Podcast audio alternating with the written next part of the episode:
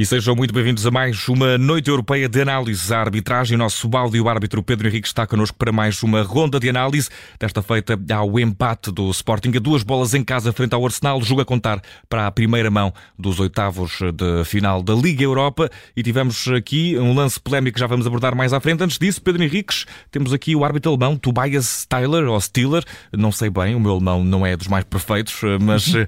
temos aqui um árbitro experiente, não é experiente. Queremos aqui um parecer. Sim, não, o árbitro é experiente. Nós tínhamos feito até, inclusivamente, demos aqui algumas indicações sobre este árbitro no início do jogo. Uh, um árbitro que já leva, uh, portanto, que é, que é internacional desde 2014, de 41 anos, que tem uma média de faltas bastante baixa e então de amarelos ainda mais baixa, três amarelos até menos por vezes por jogo. Um, portanto, é um, é um árbitro que, por exemplo, esta época já fez 25 jogos e desses 25 jogos, 7 em competições europeias e 3 a nível de Champions League. Portanto, para percebermos que é um árbitro experiente e ainda por cima de um campeonato também que nós sabemos como é o campeonato alemão, extremamente competitivo e com equipas de, de, grande nível. Depois vamos analisar agora o jogo e já vamos falar sobre o resto.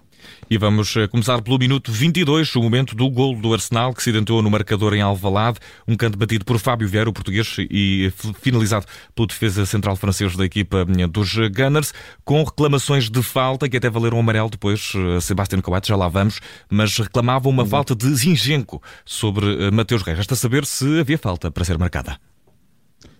Não, para mim o lance é legal. Depois de rever, também fica com muitas dúvidas, porque as imagens que nos foram dadas foram sempre em plano aberto e centradas, uh, digamos, em quem executou o pontapé de canto e em quem a pessoa fez o gol, mais do que propriamente no resto. Depois, quando havia a comemoração do gol, começámos a perceber que havia grande conflitividade entre os jogadores, nomeadamente o Coates e o próprio uh, Zinzenko. Zinzenko. é difícil de dizer, eu só sei porque joguei muito FIFA. Zinzenko, exatamente.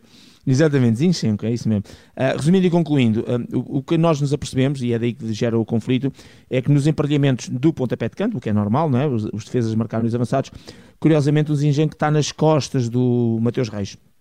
E há ali um momento que parece que até abraça o Mateus Reis e que eventualmente depois nesse abraço faz com que o Mateus Reis caia. Não obstante a bola nunca ter lá chegado, e isso é apenas um pormenor, porque as pessoas às vezes, ah, mas a bola não está lá, ou às vezes até dizem que o jogador já rematou quando depois dá o contacto ou a falta, isso não conta para nada. Se houver falta, as infrações são para marcar desde que a bola esteja em terreno de jogo e, e portanto, e que haja essa infração. Mas depois eu percebo que realmente está nas costas do Mateus Reis, ele sente o contacto, cai, muito por, esse, por ação desse contacto, mas também deixa-se cair. Portanto, eu não considero que haja um agarrar, um puxar, nem sequer uma carga incorreta nas costas.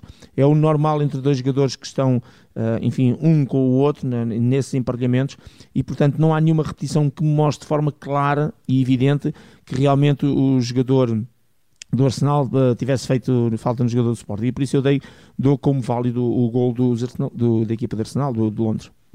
E temos já ao minuto 24, Pedro, um amarelo a Coates uh, que acaba por uh, falhar a próxima mão em Londres, uma baixa para claro. o Sporting, mas foi aqui neste momento de calor, houve ajuntamento, uh, reunião de condomínio, como aqui lhe chamamos, não é tão habitual na Europa, Exato. mas também aconteceu hoje, portanto aqui a pedagogia tem de ser feita. Sim, é, é exatamente por causa dessa, entre aspas, reunião de condomínio, ou seja, o, o que é pedido aos árbitros é que sempre que haja uma confrontação entre dois jogadores, tipo comportamentos incorretos, antidesportivos, um empurra para cá, etc., que compete ao árbitro fazer uma gestão que até pode ser só verbal, eh, se realmente conseguir controlar os ímpetos desses jogadores. Mas, e é este mas que é importante, sempre que esses jogadores que entram em conflito com o outro geram o chamado ajuntamento, isto é, o vir de os jogadores de uma equipa e vir jogadores de outra equipa, e depois há todos aqueles emparelhamentos, aqueles empurrões, agarrões, que no final de se acalmar e tranquilizar toda aquela multidão, que os dois jogadores que mais prevaricaram, não é que mais prevaricaram, que iniciaram a prevaricação, que levaram a que houvesse esse ajuntamento, têm que ser claramente advertidos. E aqui o objetivo é um objetivo pedagógico e exemplar, que é para todos os outros jogadores dizerem que sempre que um jogador vai ter esse tipo de comportamento, mesmo que venham aos juntamentos, o árbitro depois até pode não ver se há mais um empurrão, se há mais uma carga. Mas esses dois jogadores que provocam isso vão ser advertidos. Isto é uma forma de dissuadir os jogadores a iniciarem esse tipo de atitude e comportamento. E, portanto, dentro desta linha, dentro desta recomendação, o Zinchenko, Zinchenko e, o guarda, e o Coates foram bem advertidos. Amarelo para os prevaricadores, eh, Pedro. 42 minutos Exato. de jogo. Eh, há ali um lance na área do eh, Sporting, na baliza do Sporting, cabeceamento, e Adam acaba por defender. Ficou na dúvida, pediam os jogadores do Arsenal o gol, Exato. dizendo que a bola tinha cruzado a linha, mas resta saber se transpôs totalmente essa linha da baliza. Não, e é isso, essa é a palavra-chave, uh, para ser gol a bola tem que transpor completamente a linha de baliza, e mesmo que quando a bola parece que transpõe completamente a linha de baliza, desde que a parte redonda da bola ainda seja rente ao sol, seja em altura, ainda esteja no enfiamento da linha, não, não transpôs completamente. E aqui não há que enganar, há uma tecnologia, TLG, tecnologia de linha de gol, e que os árbitros devem seguir escrupulosamente, assim como a questão do, um, como a questão do, do, do vídeo árbitro. Eu um, referi aqui um aspecto, é que eh, muitas vezes em algumas competições eh, os árbitros têm o relógio, portanto há várias tecnologias, há umas em que o árbitro tem o próprio relógio e o próprio árbitro muitas vezes aponta para o relógio para dizer que é gol ou para dizer que não é, e portanto essa é, é fácil. Aqui a questão era diferente porque há a tecnologia, mas é diferente, não é com o relógio, tanto que o árbitro se necessitou, uh, digamos, da, da, do apoio do vídeo árbitro para, para, para, perceber que realmente a bola não tinha transposto completamente, completamente a linha de baliza. De qualquer maneira, importante, não foi gol, ponto número um. Uh, ponto número dois, para ser gol tem que transpor completamente. E depois esse lance foi todo ele um bocadinho confuso, porque o próprio árbitro estava a ouvir indicações e de repente ia fazer o sinal do VAR, até nos iludiu uh, no início. Depois eu fui, voltei atrás e percebi que ele nem sequer fez o sinal do VAR, ele começou a fazer e depois parou, porque alguém tinha dito: pá, isto não é para sinal de VAR. Porque depois, na sequência disso, o, o, o guarda-redes do Sport, ao tentar libertar a bola, teve dois jogadores um, em cima dele uh, e, que, e que, que pronto, e, e, e, que acabaram depois por cometer ali uma, uma infração um, e que impediram que ele, ele o guarda-redes do Sport pudesse sair a jogar. E depois foi isso que gerou, porque alguém, alguém e este alguém foi vídeo-árbitro, teve ali a apoiar o árbitro no sentido da percepção de quem tinha, que tinha sido o jogador para levar o respectivo cartão amarelo. E portanto é, basicamente foi daí que depois gerou-se ali alguma dúvida em relação ao lance e quase que se ia perdendo o mais importante que é isto, a bola não transpôs completamente a linha de baliza e, portanto, obviamente não foi gol. E ao minuto 58 mais o lance que determinou uma baixa para o próximo encontro desta, para a segunda mão destes oitavos de final da, da Liga Europa. O Sporting não vai poder também contar em Londres com Morita, que viu cartão Exato. amarelo ao minuto 58. Resta saber se foi bem mostrado, Pedro. Foi sim, senhor. É o lance típico de um jogador, neste caso Faviera, que sai em contra-ataque e uh, o adversário uh, ou os adversários muitas vezes procuram é destruir aquela jogada, a chamada falta útil. Uh, e aqui pouco importa se é a saída do meio campo, se é a saída da área, desde que haja um interesse claro de derrubar o adversário para destruir, nem sequer tentar jogar a bola e para apenas destruir a jogada, obviamente que essa falta tática tem que ser convertida no cartão amarelo. E foi isso que aconteceu. O, o Morita faz um take deslizante, acaba mesmo por tocar, não é pelo take, porque ele não entrou de pitons, não entrou de sol, nada disso, apenas com as pernas no ar, acaba por derrubar o Fábio. E ao derrubar o Fábio Vieira, faz com que ele, exatamente, tenha perdido essa hipótese de contra-ataque. E portanto, cartão amarelo bem mostrado. E isto para realçar, digamos, que os dois jogadores do Sporting dos quatro estavam em risco, que não vão estar na segunda mão, foram ambos, Coates e, e Morita, ambos bem advertidos. E ao minuto 62, o lance capital deste nosso sem falta e deste encontro entre Sporting e Arsenal. Sim. Isto porque o Arsenal chega ao segundo golo, há um grande azar, isso aí não é questionável de, do ponto de vista da arbitragem. A bola acaba por bater em Morita num remate passe de, de Chaka e a bola trai Adam, é golo. Só que reclamavam os jogadores do Sporting, os adeptos e também o Augusto Inácio, aqui há pouco connosco, uh, que uh, havia, Pedro Henriques, uma falta a anteceder esta jogada e por isso Sim. que o golo deveria ter sido anulado. Concordas?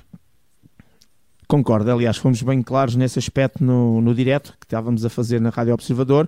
Um, fiquei com essa percepção logo em movimento normal, mas às vezes podia enganar, e depois na repetição é muito, é muito claro. Quando se aproximamos o plano, isto é, quando fechamos o plano para tentar perceber zonas de contacto e os momentos de contacto, percebemos que o, o Pote, ao perder a bola momentaneamente, digamos que ultrapassando a bola pela frente, o Chaka que vinha nas costas não para o seu movimento e toca ligeiramente na bola sem querer, e em simultâneo com o braço direito empurra as costas uh, do Pote e com o pé direito toca no pé e na zona de calcanhar e até a perna do Pote. Com este toque no pé, desequilibra e rasteira, com o empurrão para a frente uh, que é dado nas costas, impede o pode fazer aquilo que ele ia fazer, como ele passou por cima da bola, ou fazer a rotação sobre ele próprio para o lado direito e para ir buscar a bola que momentaneamente a tinha perdido, acaba por ser impedido de jogar a bola. E depois a lei é muito simples, quando há golo, o protocolo VAR diz que uh, tem que se rever o golo desde aquilo que é o início da fase de ataque dessa equipa que marca o golo, para ver se alguma irregularidade foi cometida. O início da fase de ataque, neste caso, é a perda de posse de bola do pote um, em, em, consequência do Chaka ter ficado com a, com, a, com a, respectiva bola e ao perceber-se como é que ficou com a bola, fez em falta e portanto o VAR tinha claramente que intervir tinha que anular claramente este gol, isto é, tinha que chamar o árbitro ao monitor, porque era sempre um lance de interpretação e o árbitro, de acordo com o protocolo, tinha que ir ao monitor, iria verificar e depois, enfim, podia manter ou, ou alterar a sua decisão. Mas este é um lance, é um erro claro e óbvio da equipa de, de, de é um erro claro e óbvio do árbitro, que também, enfim, a ele compete tentar ver estes lances. Um, tem muito a ver com a forma como ele dirige o jogo e apita e os jogos, normalmente, deixar jogar, privilegiar o contacto físico, e, portanto, é normal ter estas falhas. Eu até aceito isto em campo Uh, mas em termos de vídeo-arbitragem é para isso que ela serve e ajuda e, e trata-se de um gol. E portanto uhum. aqui há um erro grosseiro, é o erro do jogo e que claramente temos que o dizer tem influência pelo menos no resultado. Quer dizer, até se podia ser um lado e o, e o Arsenal depois ganhar por 3 ou por 4. Nem está em questão, mas naquilo que é o 2 a 2 e sendo este segundo gol irregular, portanto acaba por ter impacto, obviamente. E, e, Pedro, fazendo aqui um pouco de advogado do diabo, não é que não queiramos que as equipas portuguesas uh, sejam, sejam respeitadas, mas uh, não poderá ser um daqueles casos em que é uma, uma falta de, de liga portuguesa, como costuma dizer. Neste caso, não será porque as regras são universais para o futebol. Sim, quer dizer, eu, eu percebo que, um, que pode.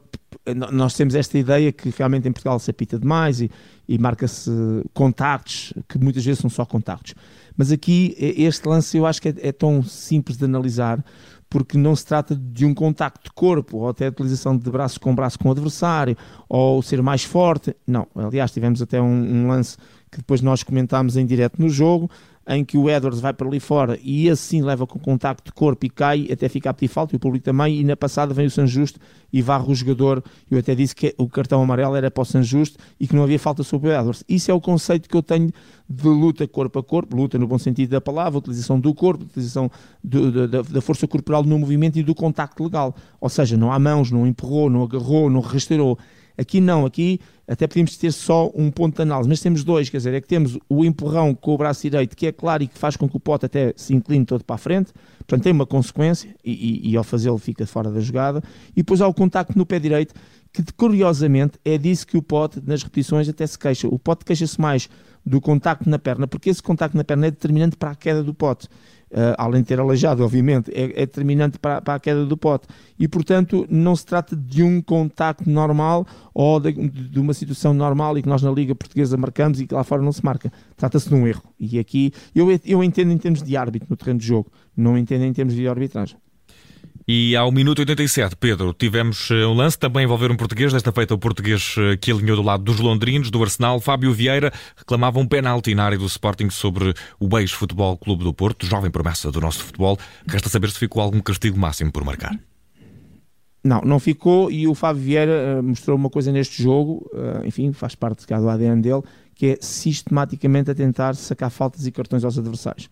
Aconteceu num lance que nós até não referenciámos, mas na altura até falámos no direto, que foi praticamente, o, o como lembramos, o Coates amarelo ao, 20, ao minuto 24 e ao minuto 25 ele vai a fugir e o Mateus Reis dá-lhe um toque no, com o braço nas costas, que para mim desequilibrou, e o Fábio Vieira projeta-se no ar e vai ele próprio contra o Coates para tentar sacar o cartão amarelo ao Coates. Um, e o Coates até encolheu os braços e disse que não fez falta, depois os jogadores do Arsenal até vieram rodar o árbitro porque queriam o segundo cartão amarelo. E aí percebe-se claramente que a maneira como o Fábio Vieira se projeta é com o joelho para a frente e ao contacto do adversário. E aqui foi a mesma coisa. O Diamante está parado, está na frente dele e é ele, Fábio Vieira, um, que vai com, com, o seu braço esquerdo contra o jogador do Sporting na tentativa de, de, mais de qualquer coisa. Portanto, eh, não vou dizer que é simulação, é muito no limite, mas uma coisa tenho certeza, não houve motivo para pontapé de penalti neste lance, obviamente. E, e resta saber, Pedro, que nota merece hum, o árbitro desta partida, o alemão Tobias Stiller, resta saber se merece nota positiva mesmo, apesar desse nota... erro capital. Não, não, não, não, não pode, porque é assim, tens um jogo 2 a 2 em que o segundo gol nasce de forma irregular, obviamente tem que ser negativo, portanto vou dar nota 4. Uh, não dou mais baixo porque obviamente há aqui boas decisões. Uh, recordo que o Coates e Morita foram bem advertidos e estes cartões amarelos eram muito importantes por causa daquilo que joga no futuro. Também boas decisões uh, na forma como eu acho que foi validado o gol do, do Arsenal da mesma maneira que agora neste último lance em que não há penalti sobre o Fábio Vieira.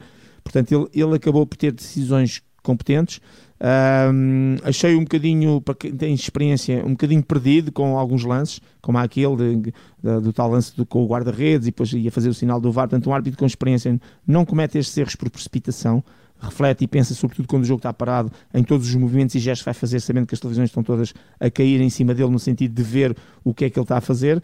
Um, e daí achei-o, se não soubesse quem é, acharia que era um árbitro que estaria os, uh, a dar os primeiros passos até neste tipo de competição. Por isso, uh, muito irregular nessa forma de, de atuar de uma maneira geral, com o erro grave e grosseiro no meu ponto de vista, ao minuto 62, o gol do Arsenal é claramente irregular.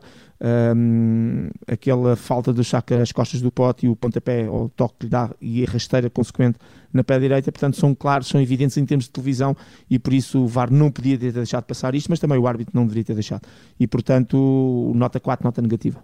Pedro Henrique, está feita a análise deste encontro. Sporting 2, Arsenal também 2. Próxima mão na próxima quinta-feira entre estas duas equipas já em Londres, mas nós temos novo encontro marcado esta sexta aqui na Amanhã. Rádio Observador porque é o regresso do campeonato e por isso contamos, como sempre, com o nosso áudio árbitro. Pedro, um grande abraço e um bom descanso.